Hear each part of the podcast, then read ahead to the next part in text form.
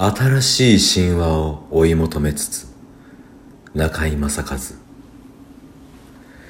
夜の家庭の雑談の中で10歳の女の子が「神様は本当にあるの？地球の外は宇宙でしょ？神様はどこに住むの?」と問うた。皆はっと顔を見合わせて一瞬たじろいだ。そう簡単に答えられる問いではない。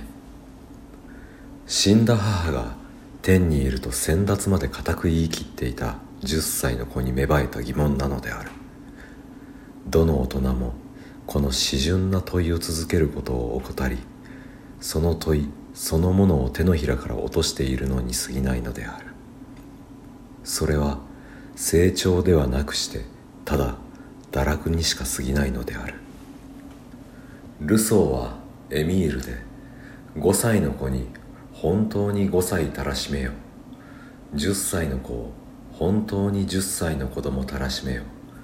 その時本当の二十歳の青年人間が生まれるであろうと言っている。10歳の子供の問いと夢は大人のいかなる饒舌な哲学よりも詩純で具体的で人間的であるに違いない。ただその表現の手段と技術がないだけである。かくて大人の角度は子供への愛に加えうるに洗練されたる技術と海岸の中から生まれてくるべきである。ところがこの塔の子供は歴史の中に成長しつつある。大人の海岸がそれに耐えないまでに子供の歴史の中での成長が伸びつつあることを深く恐れ心を持ちうるべきである。新しい時代に新しい夢と神話と人間像が子供の中にも巨大に成長しつつある。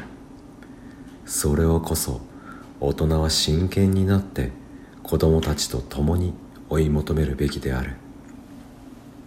それは大人自身が人間として自らに詩純になることでもある。